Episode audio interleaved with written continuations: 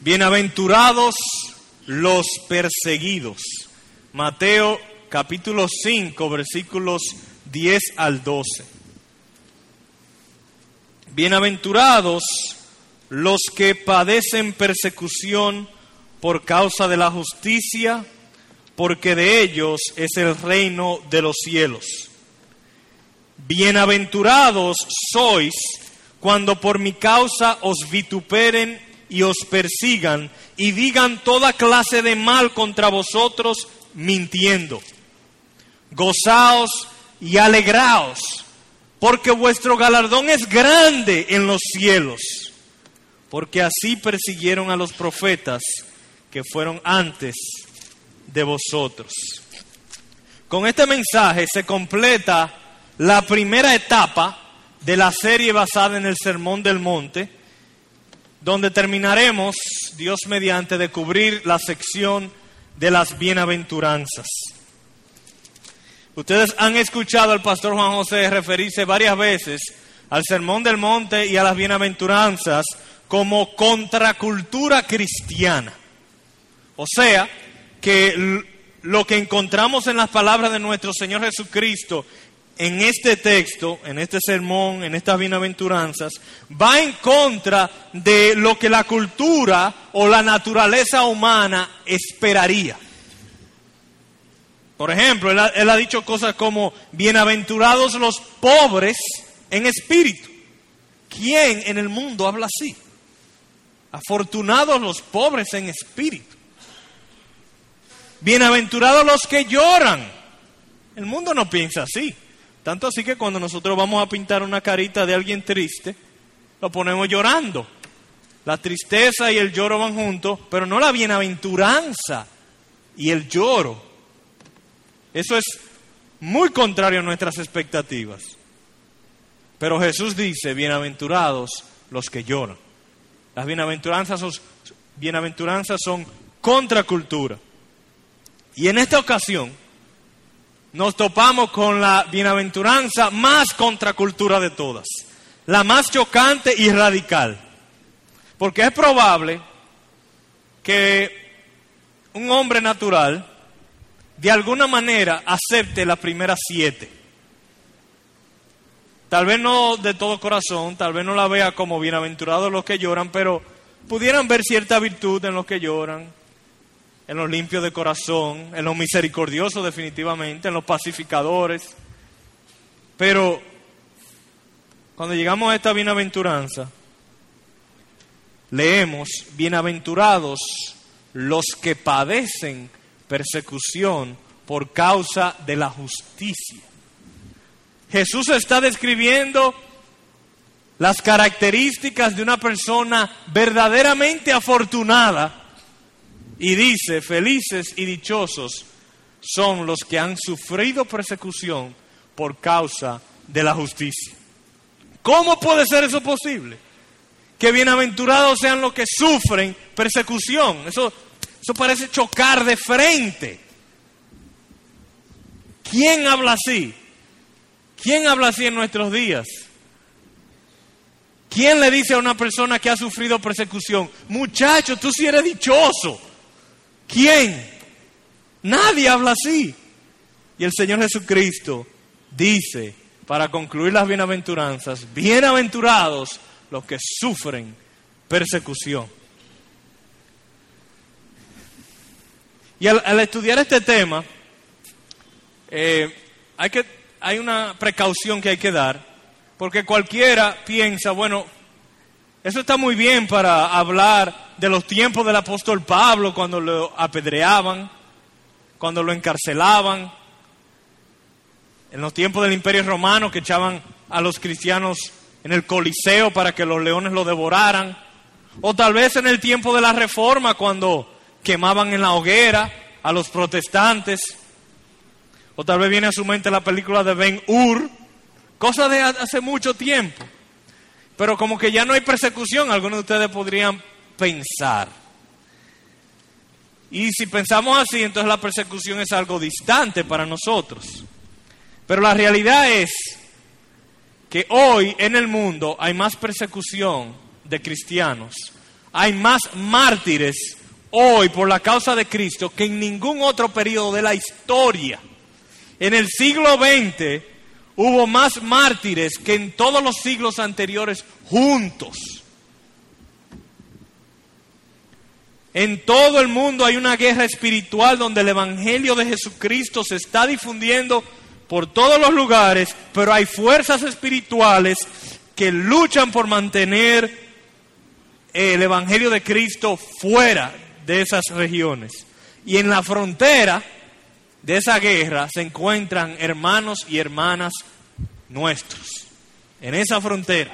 Nosotros estamos lejísimos. Si, si, si nosotros hablamos del ejército de Cristo, ellos están en la primera línea y nosotros estamos en la oficina. Durante el siglo pasado se estima que unos 200 millones de cristianos fueron asesinados por su fe. En 100 años, 200 millones, haga la división y eso es un paquetón. Eso es 2 millones anuales. La iglesia perseguida sufre en las líneas fronterizas con el fin de establecer iglesia donde no hay iglesia o donde hay una fuerte oposición religiosa a las iglesias establecidas. Desde Indonesia hasta la India y hasta el África, los creyentes son marginados económicamente, se les niega educación a sus hijos, son golpeados y torturados, violados, encarcelados y hasta asesinados por su fe. La opresión es sin límite y regularmente pasa desapercibida por el noticiero. O sea, si en este año mataron 200 millones de cristianos, ¿cuántos de esos salieron en la noticia? Según la Enciclopedia Mundial Cristiana, perdón, 200 millones, no, 2 millones. Si en este año mataron 2 millones, ¿cuántos de ellos salieron en la noticia? Según la Enciclopedia Mundial Cristiana, más de 300 millones de cristianos viven en países donde hay severa persecución.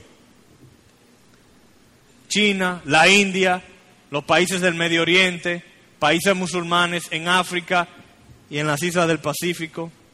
Así que en cuanto a la relevancia y aplicación de este texto hoy en día, este texto es sumamente relevante. Y ciertamente este texto es sumamente precioso a esos hermanos nuestros que están en esos lugares. Y como parte de mi oración diaria, yo procuro orar por la iglesia perseguida y les exhorto a ustedes que regularmente oren por sus hermanos perseguidos en diferentes partes del mundo. Y usted pudiera decir, pero es que yo no sé de nadie. Le voy a dar la clave. Vayan a persecución.org y ahí hay noticias diarias persecución.org, noticias diarias de sus hermanos siendo perseguidos en diversas partes del mundo para que puedan orar con más entendimiento. Si no tienen internet, oren por la iglesia perseguida en general, pero oren por sus hermanos. Cristo lo manda. Pero, además de la severa persecución que hay en otras partes del mundo, considerando esto que si este tema es relevante, es relevante para ellos, pero será relevante para nosotros. Hay otra razón por la cual estas palabras del nuestro Señor son sumamente relevantes para nosotros. Escuchen estos textos, no tienen que ir allá, solo se los voy a mencionar. Juan 15, 20. Acordaos de la palabra que yo os he dicho, el siervo no es mayor que su Señor. Si a mí me han perseguido, también a vosotros os perseguirán.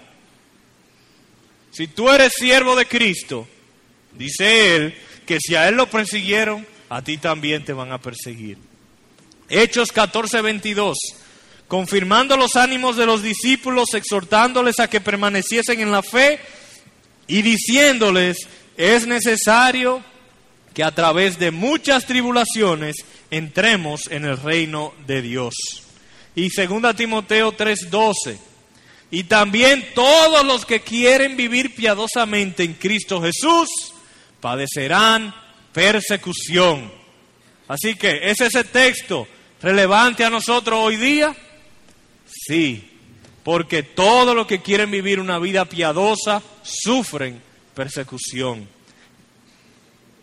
Si eres cristiano, si eres cristiano, estas palabras son sumamente relevantes para ti, porque a causa de tu vinculación con Jesucristo y de la santidad de vida que tú procuras tener, no hay manera, no hay manera que en tu vida no haya persecución. Tal vez tú has escuchado una secta extraña que anda por ahí por la carrera que dice, pare de sufrir. El mensaje de Jesucristo es, tú vas a sufrir. Ahora uno se pregunta, Señor, ¿por qué tan absoluta esa declaración? ¿Por qué, ¿Por qué la Biblia no dice, muchos cristianos van a sufrir persecución? ¿O por qué no dice, una gran cantidad de cristianos van a sufrir persecución? ¿Por qué dice, todos los cristianos van a sufrir persecución? Es porque el Señor Jesús conoce muy bien la naturaleza del hombre. Él sabe cuál es la, reacción del hombre natural ante la justicia de Dios, ante una vida santa, ante una vida que muestra misericordia, que es pacificadora, que es limpia de corazón, que llora, que es mansa, que es pobre en espíritu, que tiene hambre y sed de justicia. Jesús sabe cuál es la reacción natural del hombre contra personas así. Él mismo lo experimentó. Hay algo sobre la vida de un verdadero cristiano que incita a los impíos a perseguirlos. Y de eso abundaremos un poco más adelante. Pero vamos a hablar un poco de la causa de la persecución. Hemos visto que, este tema de la persecución es relevante por dos razones, porque hay muchos hermanos nuestros, más que nunca en la historia, que están siendo perseguidos por su fe. Y además, Cristo ha dicho que todos los cristianos sufrirán persecución. ¿Cuál es la causa? Bueno, el texto dice, el texto pronuncia una bendición sobre los perseguidos, pero no cualquier tipo de persecución, sino que vamos a leerlo de nuevo. Dice, bienaventurados los que padecen persecución por causa de la justicia. Padecen persecución por causa de la justicia, porque de ellos es el reino de los cielos. Y bienaventurados sois cuando por mi causa os vituperen, os persigan, digan toda clase de mal contra vosotros, mintiendo. Así que el Señor Jesucristo tiene en mente una, una persecución en particular. Y es importante distinguir la persecución que es por causa de la justicia de la persecución que puede llegarle a una persona por otras razones. ¿Qué es padecer por causa de la justicia? Bueno, recordemos el lugar que ocupa esta bienaventuranza en la progresión de las bienaventuranzas. Como el pastor Juan José y yo hemos tratado de enfatizar, las bienaventuranzas no son eh, globos aislados de información, sino que son más bien una cadena, una cadena casi de causa y efecto, donde empieza con lo que ven su miseria, se vacían de sí mismos, se sienten pobres delante de Dios, lloran por su miseria, eso los lleva a humildad y mansedumbre, le da hambre por justicia, los hace misericordiosos, limpios de corazón y pacificadores, y a causa de ese carácter, a causa de lo que son y lo que hacen y su vinculación con Jesucristo, entonces son perseguidos. Es perseguido porque es un tipo de persona que actúa de una manera particular. Además, hay un paralelismo interesante en el texto. Vamos a ver, noten los versículos 10 y 11 para ver el paralelismo. En el 10 dice, bienaventurados los que padecen persecución por causa de la justicia. Pero en el 11 dice, bienaventurados sois cuando por mi causa padecen persecución. En otras palabras, padecer por causa de la justicia es lo mismo que padecer por causa de Cristo. Una persona pudiera hacer muchas buenas obras y ser perseguido por ello, pero la bendición es para los que son perseguidos por hacer obras de justicia por causa de Cristo, por parecerse a Cristo. Se parecen tanto a Cristo que lo tratan como trataron a Cristo. Así que el Señor declara una bendición sobre un tipo particular de perseguidos. Pero no a todos los perseguidos se le aplica esta bienaventuranza. No dice, por ejemplo, bienaventurados los que están pasando dificultades. Cualquier tipo de dificultad, no. Ni tampoco bienaventurados los que son perseguidos porque tienen un carácter ofensivo. ¿Sabes que mucha gente es perseguida pero por culpa de ellos? O sea, ellos molestan, son unos molestosos. Y como consecuencia, aunque de manera errónea, pero los demás tienden a perseguirlo. No es lo mismo ofender porque tenemos una forma de ser complicada que por ser justos. Si los demás los persiguen, se burlan de ellos, los marginan, los marginan porque son unos molestosos, la bienaventuranza no es para ellos. Tampoco se aplica a los que defienden unas posiciones que no están en la Biblia. Hay gente que son defensores de ciertas posiciones supuestamente cristianas, la defienden con sus vidas, reprenden a todo el que sea diferente, pero resulta que esa posición ni siquiera está en la Biblia. O el Señor Jesucristo ni le da importancia. Entonces a veces son perseguidos por ser radicales y fanáticos de cosas que no son bíblicas. Argumentan que es celo por la verdad cuando en realidad es obsesión personal por algo que Cristo no enseña. Esta insistencia desbalanceada puede ofender a otros y esos otros, aunque de manera errónea, podrían perseguirlo o hacerle daño. No es a esta persecución que se refiere tampoco. Tampoco es una bienaventuranza a los que son perseguidos por, por hacer algo malo. Ustedes recordarán el texto de primera de Pedro 4:15 que dice que nosotros como cristianos no debemos padecer por robar, por matar, por mentir, por engañar, porque ese padecimiento es justo. No, nosotros hemos de padecer por hacer justicia. Ni siquiera se aplica esta bienaventuranza a los que son perseguidos por defender una buena causa humanitaria o por oponerse a un régimen malvado. Eso podría ser un acto noble. Yo no estoy diciendo que un cristiano no se oponga a un régimen malvado o que defienda una causa humanitaria de salvar las ballenas o los bosques, cosas así. Pero no es, si ellos son perseguidos por salvar los bosques, no se aplica la bienaventuranza a ellos. Esta bendición es para los que son perseguidos por hacer justicia por causa de Cristo por ser misericordiosos, por ser limpios de corazón, o sea, enfocados en Cristo, por ser pacificadores, por ser mansos, en fin, por ser como Cristo. Y esto, esto probablemente provoca una pregunta, porque uno diría, oye, pero si una persona toda su vida se la dedica a ser manso, se la dedica a ser pacificador, se la dedica a llorar por su propio pecado, a tener hambre de justicia, a ser limpio y puro de corazón, a ser misericordioso con el necesitado y a querer parecerse como Cristo, ¿por qué entonces lo persiguen? ¿A quién se le ocurriría perseguir a una persona así, con ese carácter? Como a quién se le ocurriría perseguir a Cristo? Vamos a Juan 3:20 para responder esa pregunta. Oigan lo que dice este pasaje. El Señor Jesús hablando dice, porque todo aquel que hace lo malo aborrece la luz y no viene a la luz para que sus obras no sean reprendidas. Cuando un cristiano es y actúa como Cristo, su vida viene a ser una luz, una luz moral, la cual expone las malas obras de los impíos. Y los impíos interpretan ese alumbramiento como un ataque. Y hay varios ejemplos bíblicos de eso.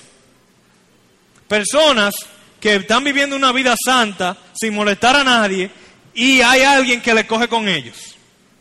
Vamos a darle varios ejemplos. Primero está el ejemplo de Abel. Dios le dice, Abel, ofrécete un sacrificio, Caín, ofrécete un sacrificio. Abel se pone a hacer lo mejor posible, lo hace con fe, agrada al Señor. Caín no lo hace con fe, no agrada al Señor. El Señor se complace en el sacrificio de Abel. Y Caín lo interpreta como una ofensa personal, un ataque a su persona. Y se enoja tanto que mata a Abel. ¿Y qué hizo Abel? Lo único que hizo Abel fue justo.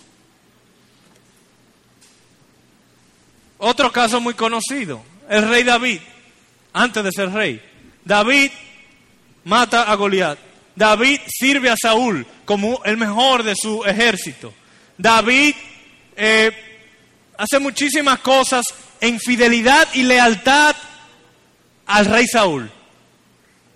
Todo para el beneficio del reino del rey Saúl. ¿Y cómo reacciona el rey Saúl ante esa situación? Lo ataca. El rey Saúl ve las virtudes de David como un ataque a su persona, como una ofensa, y reacciona en persecución contra David. Lo mismo le sucedió a Elías. Elías simplemente estaba sirviendo al Señor y a Jezabel le cogió que había que matar a Elías. Lo mismo le sucedió a Daniel. Daniel era un hombre pacífico, oraba, eh, servía al rey, hacía todo lo que podía. Y su santidad y piedad le molestaba a los demás y buscaron cómo perseguirlo y lo echaron en el foso de los leones. Y el mayor ejemplo de todo, el Señor Jesucristo, como veíamos esta mañana, un hombre compasivo, bueno, siempre usando su poder para el bien de los demás, misericordioso, siempre, siempre, siempre haciéndole el bien al necesitado. No hubo nadie más compasivo, más honesto, más manso pero su justicia era una constante y poderosa luz que exponía, aún sin palabras, la hipocresía de los fariseos y ellos terminaron matándolo. O sea, que si tú eres creyente y hay gente como que te persigue y tú no sabes por qué, ahí está la explicación. ¿Pero qué yo le he hecho? Nada. Tú eres siervo de Cristo, te parece a Cristo. Ahora tú debieras tomarlo como un elogio, porque están diciendo, te parece a Cristo si te persiguen por causa de la justicia, sin causa alguna, es porque te está pareciendo a tu Señor. Felicidades. Si amas la pureza, tu vida será una reprensión a los que aman el sexo libre. Nada más ponte a hablar de la pureza y se van a enojar contra ti ferozmente los que aman el sexo libre. Si amas la modestia, tu vida será una amonestación a los que viven llamando la atención sobre su persona. Si, si andas en humildad, estarás exponiendo el mal del orgullo. Si andas, eh, si eres puntual, serás amonestación a los perezosos y los que llegan tarde. Si hablas con amor y compasión, serás admonición a los que hablan con aspereza. Si eres espiritual con la mirada en lo celestial, vas a hacer una reprensión a los que tienen la mirada en este mundo. Inventablemente, esta persecución no se limita solo a los de afuera. No todos los que están dentro de la iglesia son verdaderos creyentes. O algunos, aún siendo verdaderos creyentes, no se comportan en ciertas situaciones como verdaderos creyentes. Y a través de la historia alguna de las más feroces y crueles persecuciones contra los cristianos ha venido de dentro de la iglesia, de personas que se llaman a sí mismos cristianos. Y nosotros mismos debemos cuidarnos de no ser ese tipo de cristiano, de perseguir a nuestros hermanos. Y recuérdense que la persecución no se limita a matar. Nosotros perseguimos vituperando con la boca, burlándonos, mintiendo del otro, difamando al otro. Hay ocasiones que vemos a otros creyentes más piadosos que nosotros, más apasionados por la obra de Dios que nosotros, más entregados al estudio de su palabra, tomando grandes riesgos por la causa de Cristo, y en lugar de estimularlos a seguir adelante y de darle gracias a Dios por ello, lo criticamos como imprudentes, como exagerados, como fanáticos. Y ese fue el caso de muchos de los misioneros como Guillermo Carey, el primer misionero a la India, como Hudson Taylor, misionero a la China, como John Patton, por ejemplo. Había muchos que le decían a Guillermo Carey, pero no te vayas a la India, si Dios lo va a salvar, él, va a buscar cómo salvarlo. Tú no tienes que ir para allá. John Patton fue a predicarle a unos caníbales y un anciano de la iglesia le dijo, no te vayas para allá, que te van a comer los caníbales. John Patton le respondió, a mí me comerán los caníbales y a ti los gusanos, pero Cristo me está mandando que vaya para allá. La oposición vino de adentro. Así que hermanos, en lugar de sentirnos condenados por el avance y la pasión de los demás, demos gracias a Dios por ello y busquemos ser imitadores de lo bueno. ¿Cómo entonces tú puedes saber si tú tal vez estás persiguiendo a tus mismos hermanos por causa de su justicia? Bueno, examina tus patrones de murmuración y de burla. Examina si en alguna ocasión tú murmuras o te burlas de hermanos tuyos que en tu mente están siendo exagerados en pasión por Cristo, están, tomando riesgos demasiado grandes por Cristo. Ahora, cuando uno estudia esto, también surge otra pregunta con relación a la persecución, porque hemos visto que dice la Biblia que todos los cristianos sufrirán persecución. Todos. Entonces, uno me puede hacer la pregunta, ¿y yo? Yo no he sufrido todavía. Yo no he sufrido persecución, entonces, ¿cómo se aplica eso a mí? O sea, yo no soy cristiano, sí, yo, yo soy cristiano, entonces, ¿por qué yo no he sufrido? Porque no es que uno la busque tampoco, ¿verdad que no? Bueno, es probable que tú no hayas sufrido persecución, si es tu caso, por dos razones. Aunque debo recordarte que la persecución no es solo con cuchillo y pistola. También la persecución puede venir en forma de difamación, de vituperio, de discriminación, de exclusión. Pero aún si tú sientes que no has sufrido eso, o que la mayoría de los impíos alrededor tuyo te tratan súper bien, es posible que tú no sufras esa persecución por una de dos razones. Una de ellas es que tú tengas tu lámpara debajo de la mesa. En otra palabra, tú eres luz, pero tu luz la tienes tapada. Y como la tienes tapada, no está haciendo su función de exponer las malas obras de los demás. Y mientras tú tengas tu luz tapada, mientras nadie sepa que tú eres cristiano, o mientras tu testimonio no sea un testimonio de justicia, los demás no se van a molestar, los demás no se van a sentir ofendidos por tu justicia y no van a haber necesidad de atacarte o perseguirte. Eso pudiera ser una razón. Pero puede ser que tu luz esté arriba de la mesa, arriba como una antorcha, y como quiera todavía no te estén persiguiendo. ¿Por qué? Bueno, debes tener en cuenta que hay dos reacciones a la luz. O la gente se convierte o la gente te persigue. Pero esa, esa reacción no necesariamente es instantánea, puede ser progresiva. O sea, hay personas que están aumentando en aprecio por tu testimonio y por Cristo a causa de tu testimonio y están acercándose a la conversión a causa de eso. Esa persona, aunque ahora mismo son impíos, no te van a perseguir. Y hay otros que tu testimonio lo está poniendo picante. Cada día más están aborreciendo más a Cristo porque está exponiendo su maldad por medio de tu testimonio. Pero todavía no han llegado al punto de perseguirte o no se ha presentado la circunstancia para perseguirte. Recordarán que los fariseos, si fueran por ello, hubieran matado a Cristo a los tres días de su ministerio. Pero siempre había cosas que lo detenían, como el temor a la multitud, eh, tal vez el mismo gobierno romano. Habían varias cosas que lo detenían, pero cuando se presentó la oportunidad, ¡boom!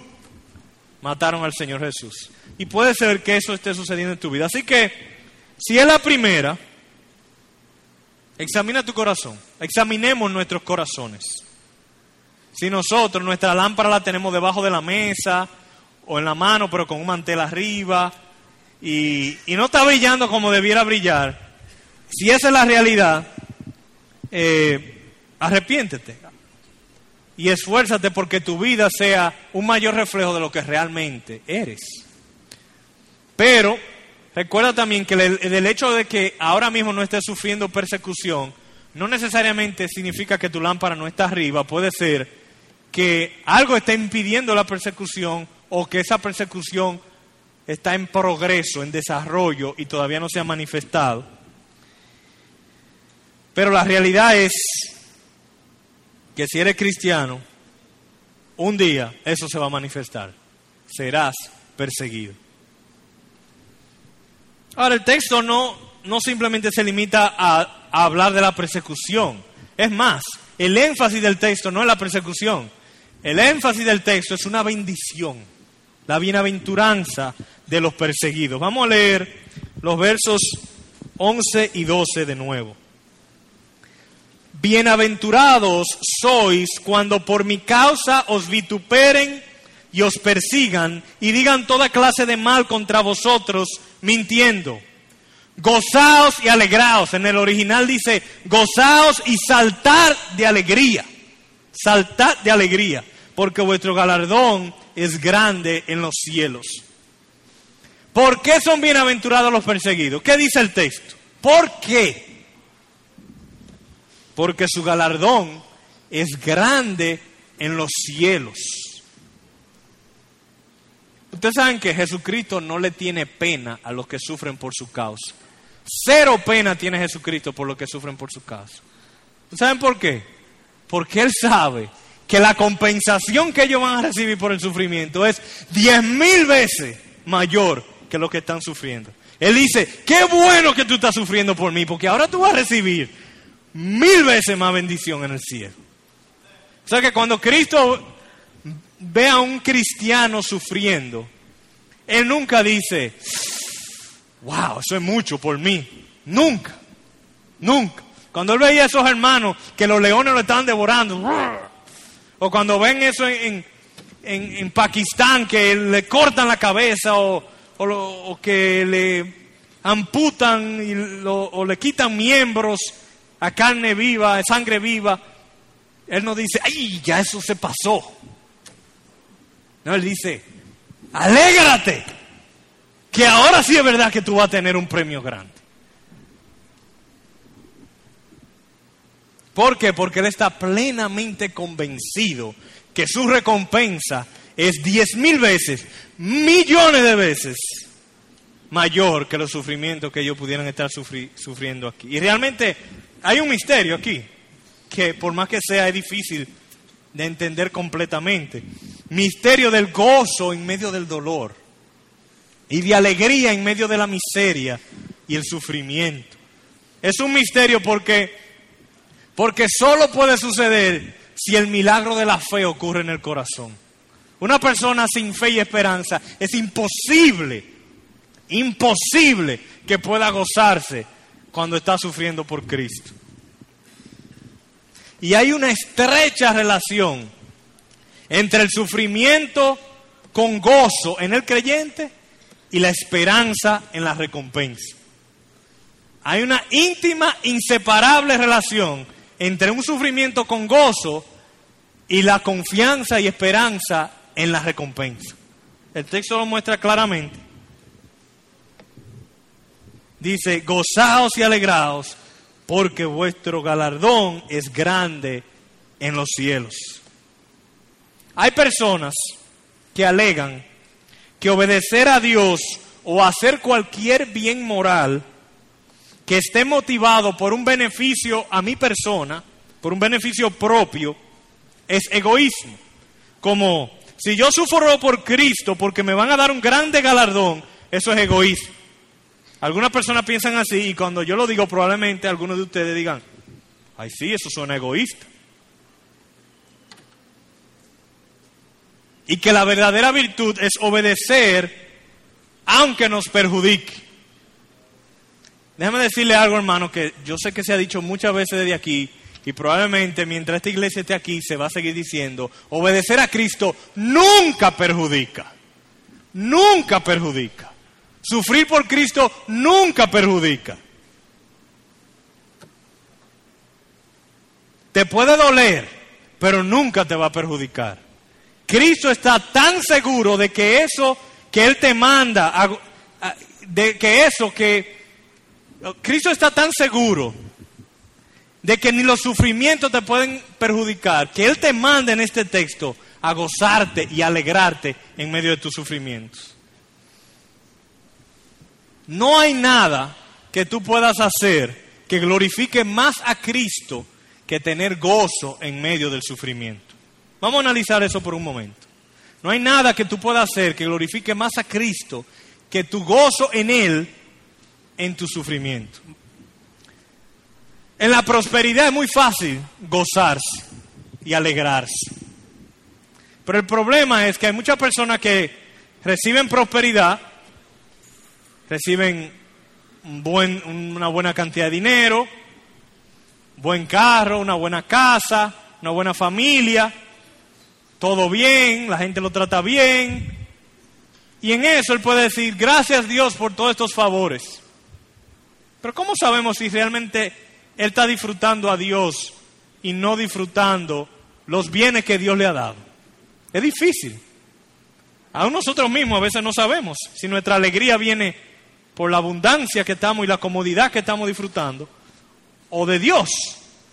Pero quítele todos los bienes, quítele toda la comodidad, quítele todos los favores terrenales si sigue gozoso, ¿qué significa eso? Que Dios es su porción. Pero si se le va el gozo, está diciendo, espérate, así no. Entonces, glorificar a Dios o tener gozo en, la prosperidad, eh, no sé.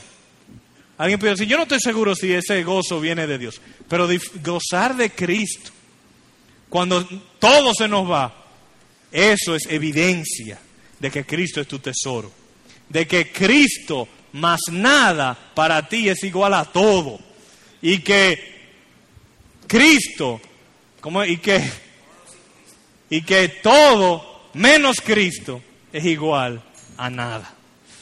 Ahora, cuando yo hablo de gozo, cuando Jesús habla de gozo, Él no se está refiriendo a chistes, Él no se está refiriendo a ligereza, no se está refiriendo a superficialidad a que desde el púlpito, cuando esté predicando la palabra, eh, estén haciendo cuentos de Disney y chistes. No, no es eso que se está hablando. Y, y muchos cristianos de hoy día malinterpretan el gozo de Cristo con ese gozo y no tiene nada que ver.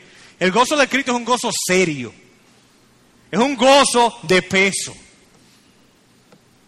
Es un gozo que se corta un brazo si es necesario. Es un gozo que lo vende todo si es necesario. Es un gozo que lleva su cruz cada día para obtener el premio y la recompensa. Que canta con lágrimas, que tiene cicatrices. El camino al cielo es duro, pero con gozo. Ese es el gozo de Cristo. Y muchos cristianos viven vidas estancadas porque piensan que el camino al cielo, que el camino de la santidad es la apatía, la apatía por el pecado. En otras palabras, déjame tratar de explicar. Algunos cristianos piensan, bueno, si yo voy a combatir la sensualidad, yo lo que tengo es que apagar mis sentidos totalmente, de tal manera que yo sea un estoico. Una persona que ni le va ni le viene nada. Así me presentan la tentación y no me va.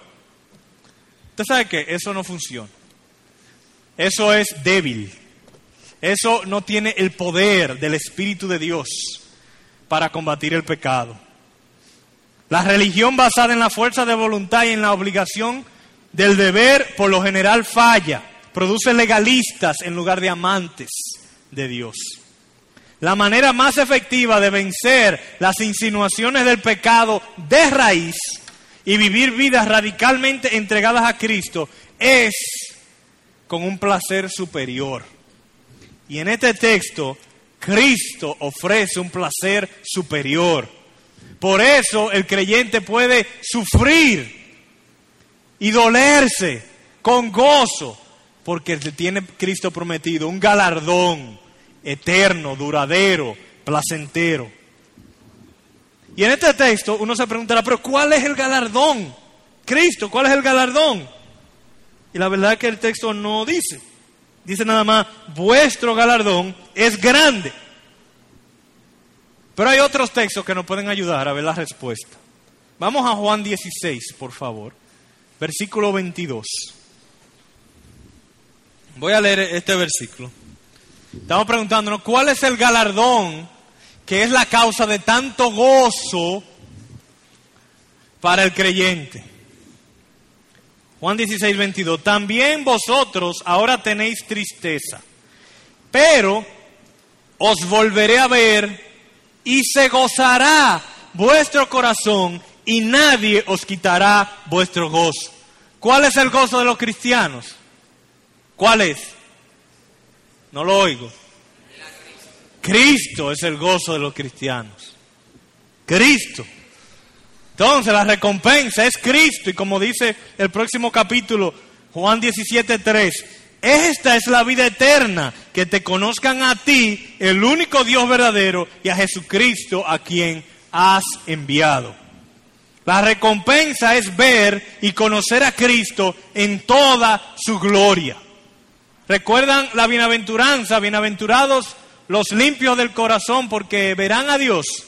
Pues también podríamos decir, bienaventurados los perseguidos por causa de Cristo, porque ellos verán y conocerán a Dios mucho, mucho. Y esa, ese es el galardón. Si eso no te entusiasma, hermano, yo no sé qué decirte. Porque esa es la pasión y el deseo y el anhelo del verdadero creyente ver a Cristo en toda su gloria. Nada en este mundo se compara con eso y no hay sufrimiento ni padecimiento en este mundo que pueda quitártelo. Los que sufren persecución aquí por Cristo recibirán más de Cristo allá. Es un misterio porque la salvación es por gracia, pero el texto también enseña que si aquí tú sufres persecución por causa de Cristo, allá te van a dar más que si no lo hubiera sufrido. Así que en cierta manera como que uno quisiera sufrir para tener más allá. Cristo quiere que mantengamos la vista en el cielo, que anhelemos la recompensa del cielo más que las recompensas del mundo. Y está plenamente convencido que la recompensa del cielo es infinitamente superior a cualquier recompensa que este mundo te pueda dar. Cristo quiere que tengamos tesoros en el cielo y no en la tierra. Los tesoros de la tierra se acaban. Los tesoros del cielo son eternos, además de más placenteros. Cristo quiere que tu corazón desee tanto la recompensa del cielo que el dejar este mundo sea causa de gozo. Cristo quiere que cuando tú te mueras tú estés alegre porque estás más cerca de tu recompensa. Aunque sea doloroso, que sea gozoso. Y si, si la causa de nuestro gozo no es la recompensa del cielo, va a ser imposible que te regocijes en la persecución. Si la causa de tu gozo no es el galardón que te espera en el cielo, entonces es imposible que te puedas gozar en medio de la persecución. Y Jesús termina el versículo 12 diciendo, porque así persiguieron a los profetas que fueron antes de vosotros. Él está dirigiendo ahora nuestra atención a otras personas, a otros creyentes que fueron así, que sufrieron persecución con gozo. Porque una manera de mantener el corazón enfocado en el cielo es considerando a aquellos que lo han dado todo por Cristo. Considera frecuentemente las vidas de aquellos santos mencionados en Hebreos 11. De eso se trata Hebreos 11. Si usted lee Hebreos 11, es un listado de personas, de creyentes que sufrieron con gozo aquí padecimiento y persecución porque tenían puesta la mirada en el galardón, porque sabían que tenían una ciudad en los cielos que le esperaba, una mejor herencia. Escogieron sufrir voluntariamente porque tenían la mirada puesta en el, en el galardón. Piensen en Moisés, un príncipe de Egipto, voluntariamente escogió hacerse esclavo judío. Él pudo haber pensado, bueno, yo como príncipe de Egipto, aquí arriba, yo puedo asegurarme que, que las leyes sean un poquito más flexibles y así eh, cuidar a mis hermanos. Él escogió sufrir los vituperios de Cristo porque tenía la mirada puesta en su premio. Oh hermanos, si nosotros viviéramos así. También vamos a familiarizarnos con los testimonios de otros creyentes que lo han dado todo por Cristo. No necesariamente que estén en la Biblia. Primero empieza con la Biblia, pero en la historia del cristianismo hay muchos que lo han dado todo por Cristo. Considera a Juan Bunyan. Oigan lo que hizo Juan Bunyan. Juan Bunyan en Inglaterra predicaba el Evangelio, lo metieron preso por predicar el Evangelio. Él tenía una esposa y un paquetón de hijos pequeños. No había nadie que lo mantuviera. Y vinieron las autoridades donde Juan Bunyan a la cárcel. Y le dijeron, Juan, nosotros te queremos soltar. Todo lo que tú tienes que hacer es prometernos que tú no vas a predicar la palabra. Eso es todo. Ni siquiera tienes que dejar de ser cristiano, solo no predique la palabra y te vamos a soltar. Y dijo, déjeme preso. Y fueron a la esposa de Juan Bunyan. Y dijeron, mujer, pero dile a ese hombre que salga, que tú lo necesitas, que necesita que tú trabajes para... Y ella dijo, mira, si ese hombre no predica, se muere. Déjenlo preso allá. Tenía puesta la mirada en el galardón. Y no fue 15 días que duró preso. Fue como 10 años. Escribió El progreso del peregrino mientras estuvo preso y otros libros también. Considera a Roland Taylor y el obispo Ridley, que lo quemaron en la hoguera y justo antes de quemarlo en la hoguera le dieron un beso a la estaca. Considera a Obdias Holmes, quien después de 90 azotes, imagínense, 90 azotes, le dejaron la espalda como gelatina. Después que le dieron los 90 azotes, él miró a los magistrados y le dijeron, me azotaron con rosas. Eso no es nada para lo que yo voy a recibir. Considera a Donirán Hudson, quien siendo misionero en Burma, fue apresado, lo amarraron de los pies de un árbol y duró, si no me equivoco, seis meses boca abajo, comiendo y de todo, así, yendo al baño, todo boca abajo. por amor a Cristo, por causa de la justicia. Considera a David Livingstone, inglés, que se fue a la selva del África, donde ningún blanco había ido nunca. Lo dejó todo para ir a, a buscar a los escogidos de Dios en el continente africano. Y de regreso a su país dijo, no he hecho ni un sacrificio por Cristo. ¿Por qué? Porque eso no es sacrificio. Consideren a Jim Elliot, que dijo,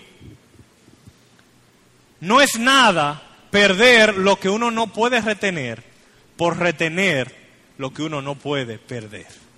Jim Elliot sabía que la vida se podía perder y la dio para obtener un galardón que no se puede perder. ¿De dónde surgió este denuedo? ¿De dónde? ¿Qué lo motivó a arriesgarse? Ay, que no se me olviden. Otro lugar donde ustedes pueden leer mucho, Locos por Jesús. Hay varios tomos escritos por Voz de, Voz de los Mártires. Locos por Jesús. Libro lleno de historia de gente loca por Jesús. De gente que hacen cosas inexplicables para el mundo. Como esto que yo le acabo de decir. Por amor a Cristo. ¿Qué lo movió a arriesgarlo todo? ¿Y qué mueve a hermanos tuyos y míos hoy día a dar sus vidas por Cristo? No cometas el error que hacen algunos que dicen, bueno, es que eso, esos son hombres excepcionales. Esos son hombres excepcionales y yo, eso es diferente, eso no se aplica a mí. Eran hombres sujetos a pasiones semejantes a las nuestras. Como decía el pastor Arocha al principio, Dios le da la gracia cuando la necesitan. Y si te toca a ti, Dios te va a dar la gracia cuando tú la necesites también. Sus ejemplos no están para que le tengamos pena. No le tenga pena a los mártires. Cristo no le tiene pena. Están ahí para que lo imitemos, para que oremos por ellos, para que junto a ellos pongamos nuestra mirada en la recompensa del cielo y recibamos la persecución saltando de gozo. Como decía el, el himno que cantábamos, nos pueden despojar de bienes, nombre, hogar, el cuerpo destruir, mas siempre ha de existir de Dios el reino eterno, y los suyos estarán con Él para disfrutarlo. Así que hermanos, ora por tus hermanos perseguidos. Hermano, mantén tu mirada en el cielo. Si tú te mantienes pensando en el cielo, en la gloria que tiene Cristo reservada para ti, cuando venga la persecución, tú vas a estar preparado. Pero si tienes la mirada aquí, la persecución va a venir y te va a agarrar camán, como dicen aquí. Te va a tumbar al piso. Así que Dios quiera concedernos mantener la mirada en el cielo. También otra cosita, eh, si ustedes no lo saben, probablemente no lo saben, hay seis santiagueros misioneros en regiones no alcanzadas donde hay persecución. Seis misioneros de Santiago. Yo creo que somos la ciudad dominicana con más misioneros en lugares no alcanzados. Yo conocí a uno de ellos recientemente, misionero en el Sahara. Y nuestra iglesia decidió ayudarlo con un aporte mensual. Pero yo te invito, yo te invito que si Dios pone en tu corazón, tú también aporte para esos hermanos misionero en lugares no alcanzados. Echen ofrenda eh, en un sobre poniéndole misionero del Sahara. Y nosotros nos aseguraremos llevarle esos fondos a él. Así que Dios le bendiga y vamos a orar.